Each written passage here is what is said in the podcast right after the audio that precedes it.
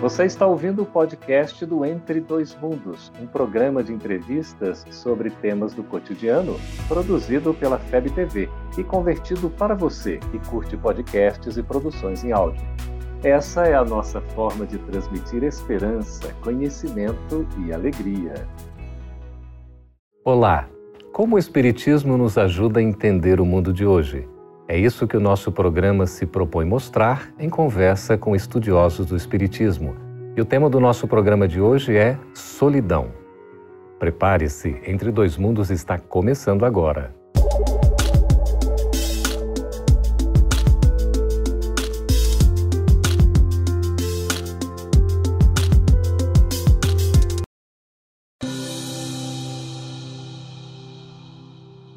A solidão é um estado ou uma condição, uma situação em que boa parte da humanidade enfrenta hoje em dia.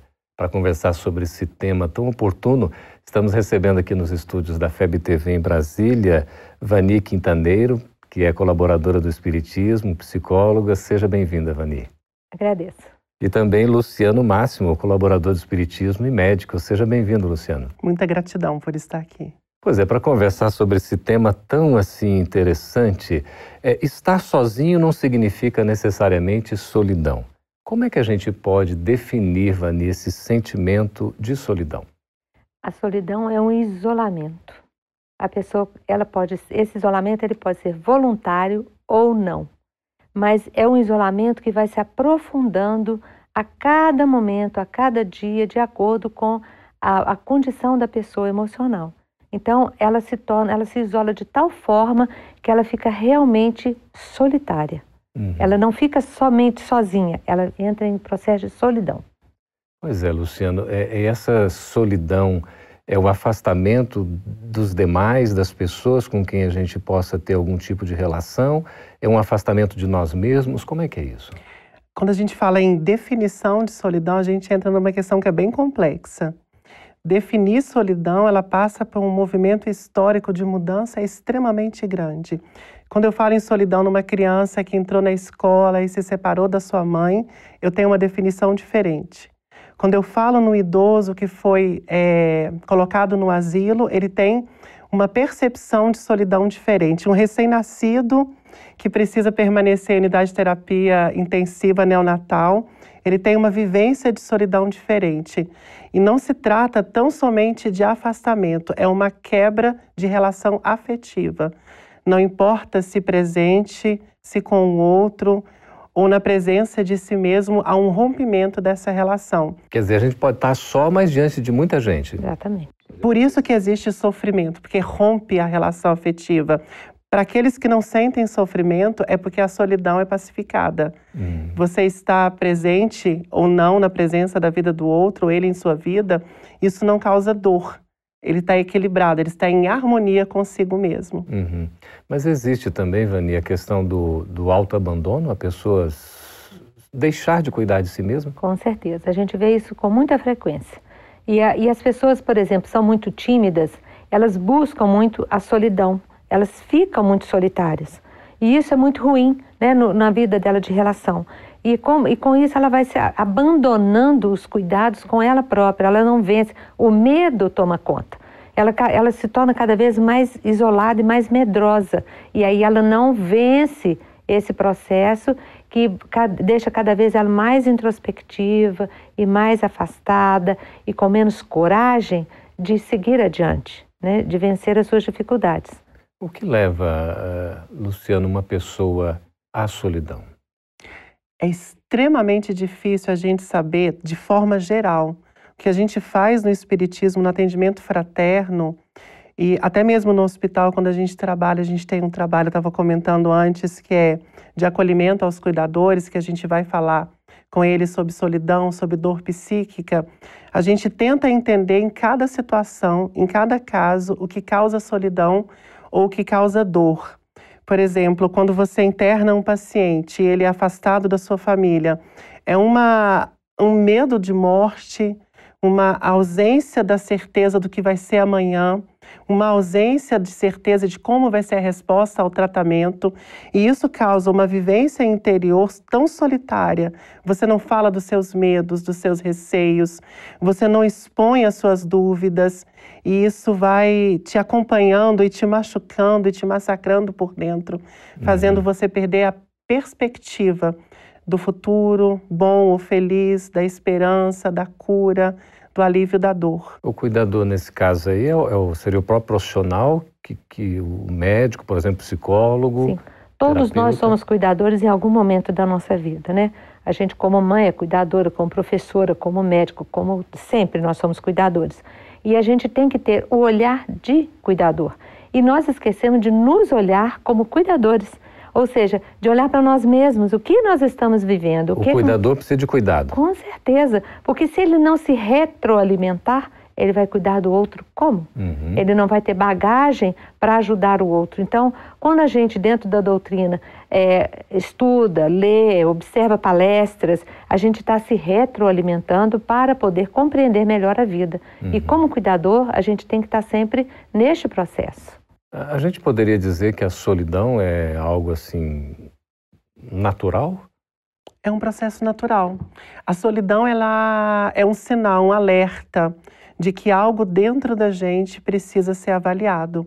Se nós parássemos para olhar tudo aquilo que nos causa solidão em nossa vida de forma específica, com as nossas características sociais, emocionais, psicológicas, religiosas, política, econômica, uhum. a gente ia identificando o que nos causa dor. E identificar o que causa dor é o que nos trata, o que nos traz alívio. A solidão não pode ser banalizada ou enxergada como algo natural, transitório, mas como algo natural que nos surge como um convite. O que que dentro de mim precisa ser transformado, modificado, cuidado? Mas eu não poderia, por exemplo, Luciano Ivani, me sentir bem na solidão, como algo que seja natural e que eu até alimente porque eu me sinto bem com isso. Isso seria prejudicial? Alguns estados patológicos, a pessoa se sente bem na solidão e mais, ela dá, coloca a culpa no outro. Eu estou assim ou no outro numa situação por esta ou aquela razão. Uhum. Então, isso, por ser patológico, traz um conforto íntimo para ela. Né? Então, a gente sabe que, que esse processo da solidão ele precisa de ser entendido, como ele diz, e vencido para que não se torne uma situação muito grave e patológica mesmo, de ficar naquele processo ali se remoendo dentro de, um, de uma, um afastamento que não tem fim. E como é que a gente consegue fazer essa distinção?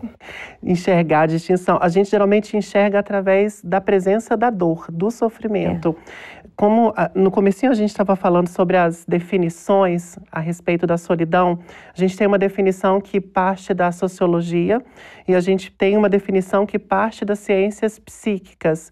São definições que se juntam, mas uhum. são um pouco diferentes. Na definição da sociologia, a gente pode enxergar a solidão, em alguns momentos, como uma oportunidade de crescimento, uhum. de autoavaliação, de autoinvestimento, em que a gente se distingue do outro, a gente se separa do outro. É o momento em que a gente se enxerga como indivíduo. Na psicologia também há essa percepção da necessidade da gente se enxergar separado do outro, para que a gente enxergue também as nossas demandas interiores. Uhum. Agora, a presença do sofrimento e da dor, do medo, da angústia, das sensações de perda, é que vão mostrar que essa solidão está carregada de sofrimento. E é no momento do sofrimento que nós precisamos interferir ou tratando ou evitando com que ele aconteça. Pois é, estamos conversando com o Luciano, com o Vani a respeito desse tema tão interessante que é a solidão. Quem já não se sentiu solitário, não é? Nós vamos continuar conversando no próximo bloco, a gente volta daqui a pouquinho, fique aí. Estamos de volta com o programa Entre Dois Mundos, conversando sobre solidão. Vani e Luciano, a nossa produção preparou uma pergunta aqui muito curiosa. Diz o seguinte: hoje há uma preocupação constante em ser visto, fotografado, comentado, mesmo que de forma fictícia. Essa imagem irreal é o reflexo da necessidade de aceitação do outro e profundo reflexo de solidão? Na verdade, a gente deveria se refletir no outro, ou outro e ser importante para nós, para nos mostrar aquilo que precisamos melhorar. Mas nós levamos tão a, tão a fundo que o outro nos aceite, que a gente começa a querer mudar a nossa imagem, criar uma imagem fictícia para ser melhor aceito por aquele que nos interessa. E hoje nós sabemos que as redes sociais nos expõem de várias maneiras, a gente sa sabendo ou não, querendo ou não, uhum. e isso faz com que a gente cuide dessa imagem né, fictícia com muito mais é, profundidade. Isso nos afasta da realidade. Uhum. Muito. E, e, pode levar esse transtorno. Aí, às vezes a pessoa, sei lá, ela está buscando estar em convívio, em contato, ou se mostrar, não é, Luciano? Mas de repente, no fundo, é uma profunda, quem sabe, aí, solidão, não? Ela está tão desesperada em fugir daquilo que sente dentro de si, está tão angustiada pelos pesos que transporta na alma, está tão atarefada em esconder lá no inconsciente as dores que não conseguiu trabalhar, os medos que não conseguiu vencer, que ela considera mais produtiva relacionar-se apenas com o mundo de fora uhum. e não relacionar-se com o mundo de dentro.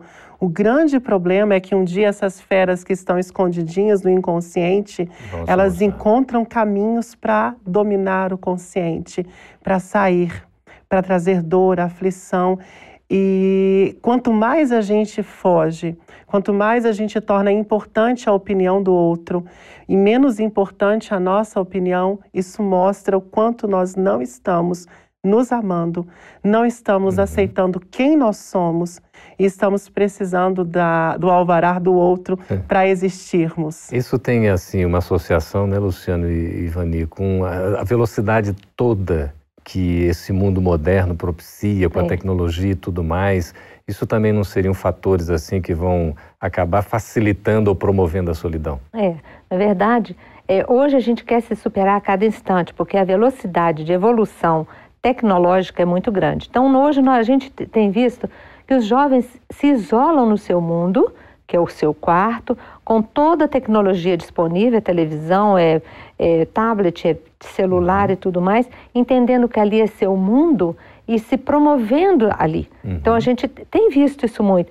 E as pessoas querem competir é, com, consigo mesmo e com o outro, e isso é, afasta, afasta muito da realidade. Isso as torna uma pessoa em profunda solidão, porque na verdade ela não, ela não se equipara, ela não se, é, ela não se compara com os outros. Uhum. Ela, ela em si mesmo, ela acha que é, se basta. E uhum. isso aí é uma coisa muito negativa para a personalidade dela. É um problema que a gente vem vivenciando, né? Uhum. Luciano, você estava falando do atendimento eh, fraterno, né? Na casa espírita, enfim. Como é que o espiritismo pode orientar essas pessoas que se sentem solitárias? Na verdade, nós espíritas estamos aprendendo a lidar com as situações emocionais de dor, como a solidão e tantas outras situações. Eu vejo o espiritismo atualmente como um espiritismo que se esforça muito para aprender e para compreender as doenças psíquicas. A orientação não é simples, para cada caso em que o atendente fraterno estiver diante, ele vai ter que precisar ter uma postura. Não há uma receita. Não há uma receita. A gente até imagina algumas questões que a gente pode fazer e levantar e conversar, mas o atendente fraterno precisará necessariamente adaptar é, para aquele atendimento. A gente brinca que o Espiritismo não tem uma receita pronta. Uhum. Tem a aprendizado fórmula. diário e dinâmico, não existe fórmula. Mas a gente orienta, por exemplo, essa questão de que o atendente fraterno converse com o assistido para que ele olhe para dentro de si mesmo uhum. e enxergue a solidão como um convite de autorreflexão e autoconhecimento. Oriente também estudo, é muito importante conhecer é, a, além de reconhecer a existência da dor, conhecer formas de tratá-la e de educá-la. Uhum. Psicoterapia a gente não pode deixar de orientar e trabalho. Uhum. Trabalho com o próximo. Esse contato com dores diferentes. Ajuda com, demais, né? Ajuda muito é. a gente a afastar um pouco da nossa. Isso é que vai aliviar, não é? é? Vani, a gente poderia dizer que a pessoa consegue ser feliz sozinha? Eu acho que não, porque nós, vive... nós já nascemos de um útero, nós estamos sozinhos. Nós já nascemos nos braços de alguém. Então, nós precisamos do apoio, do calor, do convívio, do afeto. Sempre precisamos. Então, como vamos ser felizes sozinhos? Então, é preciso mesmo que a gente interaja sempre. E mais, é através de, deste outro que a gente vai entendendo as fragilidades que o mundo nos apresenta. Então, nós estamos sempre convivendo com alguém para poder aprender um pouco sobre o outro. Sozinho a gente não aprende uhum. nada. Qual é a relação entre solidão e depressão? Nossa, a relação é, é, é intrínseca, íntima, íntima profunda, é. é. uma relação extremamente próxima. A solidão geralmente ela causa estados de tristeza. Uhum. Esses estados de tristeza, quando eles são permanentes, é, é, acho que é muito importante a gente, né, Vani, falar para o público que sentir tristeza, solidão é completamente normal em nosso Sim. processo de aprendizado. Do que, que a gente está falando? A gente está falando da situação de doença, uhum. quando a tristeza dura permanentemente mais do que seis semanas, é uma classificação da uhum. psiquiatria. Pode ser um caso patológico. São né? casos patológicos. Uhum. Quando a solidão se associa à tristeza e faz com que a tristeza se torne ainda muito mais profunda, é, a ausência da, do emprego, a ausência uma perda de quem qualquer, amo, uma perda uhum. qualquer, qualquer forma de luto. traz um exatamente uma perda, é. uma separação, um divórcio, um, um afastamento de um filho para um, para fora pode nos trazer um, uma, uhum. uma ideia assim de tristeza profunda. Como lidar com isso? Ah, aí é a questão. Como lidar? Nós temos que usar os recursos que nós temos, eu entendo. Se precisamos de um psicólogo, de um médico, de um atendimento né, externo, um atendimento fraterno, vamos buscar. Uhum. A doutrina sempre nos ajuda muito nesse aspecto, né? Pelas informações que traz, pelo, por mostrar que a gente precisa confiar ter fé, uhum. né? Mas é importante que a gente reconheça. Essa é a dificuldade que ele estava colocando. Passou de um certo tempo, já não é mais aquilo, já não é mais normal, uhum. já é mais patológico mesmo. E como é que a oração, Luciano e Vani, podem, pode auxiliar? Porque a oração basicamente é a coletiva, mas tem muito aquela... Conexão. É, aquela conexão íntima, não é? A oração já, já é comprovada pela ciência como uma das formas de equilibrar o nosso corpo, equilibra tudo pensamento, mente, funcionamento celular, órgãos, sistemas entram em harmonia com a oração porque ela nos eleva. A oração sempre ela vai nos auxiliar. Eu digo para as pessoas que a gente assiste, a oração às vezes é um murmúrio, é um, um choro, é uma reclamação que não importa. O importante é trazer para fora. Às vezes a oração é aquele choro convulsivo em que você se chacoalha, jogando uhum. para fora as toxinas emocionais que você está vivendo. E depois se abre para receber ajuda. E né? depois se abre para receber ajuda. estamos conversando com o Luciano, com a Vania, a respeito desse tema tão interessante que é a solidão. A gente vai para um breve intervalo e volta já para responder as suas perguntas. Fique aí. Estamos de volta com Entre Dois Mundos para conversar agora sim, respondendo as suas perguntas sobre solidão.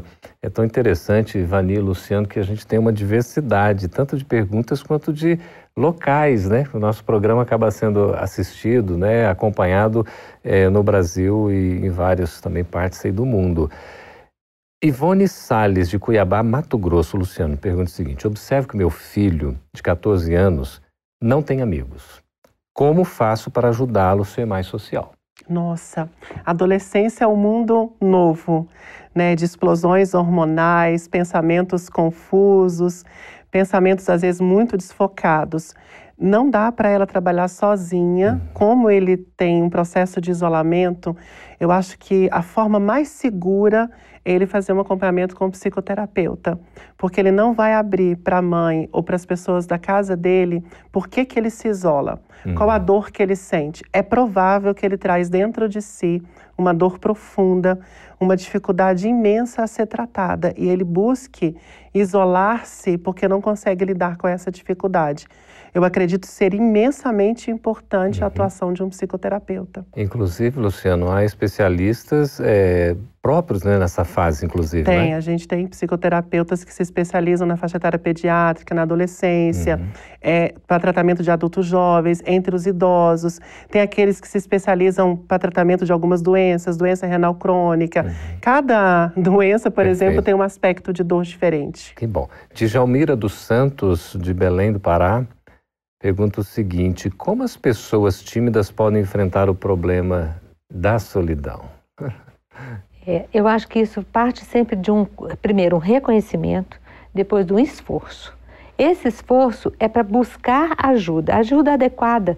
Então, se ela pode, pode, tem acesso, condições de buscar uma terapia, seria muito bom, porque a, a terapia vai começar a abrir caminhos, valorizar aquilo que ela tem de importante. E na valorização íntima, ela vai começando a se empoderar, como a gente fala, né? Uhum. Para poder buscar novos relacionamentos, que não são fáceis. Às vezes, quando a gente começa a se relacionar com as pessoas, hoje nessa fase de bullying, de excesso de imagem, uhum. as pessoas se retraem cada vez mais. Então, ela precisa de ajuda, sim, de buscar um a um os pontos que ela pode melhorar, para ela poder crescer nessa e, e deixar para trás um pouco da timidez, porque ela sempre vai ser tímida. Uhum. É, o, o, é saber trabalhar com isso, isso né? Exatamente. Questão, às vezes não consegue superar completamente, mas é, você, você Mas convive. aceitar essa timidez uhum. e saber que ela pode vencer algumas situações. Perfeito. Sempre bom lembrar que a superação a gente precisa de ajuda. É uhum. muito difícil superar sozinho. sozinho é né? verdade, é, é, verdade. Buscar é um processo, às vezes é um processo longo, uhum. né? E Perfeito. a gente precisa estar pronto. Ó, Saulo Augusto, pelo Instagram da FEB TV. Hoje todos estão conectados com meus amigos nas redes sociais e cada vez mais estamos sozinhos. A psiquiatra Mila, aqui em Brasília, começou com um trabalho para acompanhar as pessoas conectadas e desconectadas da própria vida. Hum. Ela montou um grupo de psiquiatras e psicoterapeutas que estão avaliando como a tecnologia tem nos adoecido emocionalmente. Por que nós escondemos atrás da tecnologia?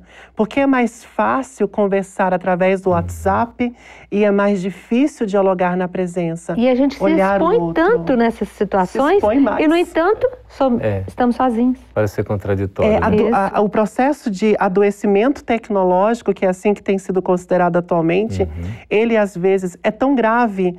É, eu já acompanhei casos em que o assistido não sabia diferenciar a sua realidade psíquica da realidade virtual que ele vivia. Olha só. É impressionante, né? Aí cria um mundo paralelo e confunde todo, né? É, tem que ser todo um apoio, inclusive espiritual, né? Uma ajuda Com espiritual certeza. aí que. Amara Rúbia, Vani, de Brasília. Qual a melhor maneira para enfrentar a solidão? É, a gente já falou disso aqui, né? Primeiro é admitir que está sozinho, que está solitário, que está uhum. num processo de solidão para poder então saber onde buscar ajuda. Uhum. É muito sério esse, isso que a gente tem vivido hoje. A gente se sente muito abandonado. A gente precisa entender que nós nascemos sozinhos, entre aspas, morremos sozinhos, vivemos sozinhos, porque temos que fazer as nossas escolhas, temos que seguir a nossa vida, mas não estamos sozinhos. Uhum. Nós estamos compartilhando o nosso mundo com muitas outras pessoas e podemos observar as pessoas para poder aprender com elas. Então, vencer a solidão é um, é um processo de coragem mesmo, de observação, de humildade para buscar ajuda. E aí a gente vence. É, passo a passo, né? Não é fácil, não é não. simples, leva tempo, né? Isso. A Jéssica Castellani, de São Paulo, pergunta assim, Luciano, como ajudar um filho adolescente que deseja o tempo todo em que está em casa ficar só no próprio quarto. Ela não, não tem exclusividade nisso, né? É interessante que hoje tiveram perguntas sobre adolescência e minha, minha formação inicial é de pediatra. Pois não é casual. É, trabalho com adolescência há bastante tempo. É, primeira coisa respeitar o espaço dele, tentar uhum. ter diálogo. Às vezes, as mães e os pais querem impor comportamentos que distanciam cada vez mais. Uhum. Procurar é, investigar e conversar sem ser invasivo, sem ser dominador e sem assustar. Ter um, um processo de amizade que deixe o adolescente é, seguro de que ele possa falar sem ser julgado ou condenado pelas suas escolhas. Uhum. Ela pode se aproximar lentamente e viver experiências com ele que ele goste, estar com ele nos programas que ele goste, compartilhar com ele a vida que ele também gosta de viver. É assim que a gente se aproxima do adolescente. Não há como arrancá-lo do seu mundo uhum. e jogá-lo no meu. Eu preciso adolescer de novo entrar no mundo e entrar dele. no mundo Eu do adolescente. Eu costumo falar com meus filhos que a gente não mora num hotel. Cada um se tranca no seu quarto. É. Eles, vocês é. estão querendo separar da gente ou a gente separar de vocês? Então, eu, São hóspedes. E, e, na hora que eu comecei a falar isso, uma das minhas filhas já abriu a porta do quarto. Hum. A outra ainda está assim, mais ou menos. Como ele diz, a gente tem que respeitar. Mas ela falou: tá vendo, mãe? Ela está no quarto, pois a porta está aberta. Então ela está ouvindo, ela está participando da é. casa. A Joana de Ângeles tem uma frase que eu gostaria já de encaminhar aqui para o nosso encerramento devido ao tempo, que ela fala para a gente ser solidário Isso. para não estar solitário. Vocês poderiam comentar já encerrando, por gentileza? Eu acho que a gente, a gente tem que buscar ser solidário, não ficar esperando só que o outro seja conosco. Então a gente precisa fazer esse movimento de se envolver, de respeitar, de conhecer, de participar. Então, participar da dor do outro. Então, às vezes, a gente quer só quando está com a nossa dor que o outro veja. E, na verdade, a gente precisa também ver a dor do outro. Uhum. Amar. Amar cura. Amar cura todas as feridas. Amar redime todos os pecados. Amar diminui todas as distâncias. Amar cicatriza as nossas feridas sangrantes. Nos ajuda a nos respeitar, a estar com o outro. Trabalho no bem é a melhor forma de tratar toda e qualquer forma de doença psíquica que a gente esteja vivendo, incluindo a solidão. Muito bem, conversamos aí com o doutor Luciano, com a doutora Vani, agradecendo muito a participação de vocês aqui no Entre Dois Mundos. Muito obrigado. Essa gratidão. Agradecemos também a você que nos escreveu, fez as suas perguntas, sugestões. Continue fazendo sempre isso, é uma satisfação enorme estar na presença de vocês. E podem assistir esse programa e outros pelo canal Gotas de Luz Estaremos juntos no próximo Entre Dois Mundos com um tema super atual e interessante. Muito obrigado. Essa é uma produção da Federação Espírita Brasileira. Para saber mais, siga FebTV Brasil no YouTube, Facebook e Instagram. Ative o sininho para receber as notificações e ficar por dentro da nossa programação. Até a próxima!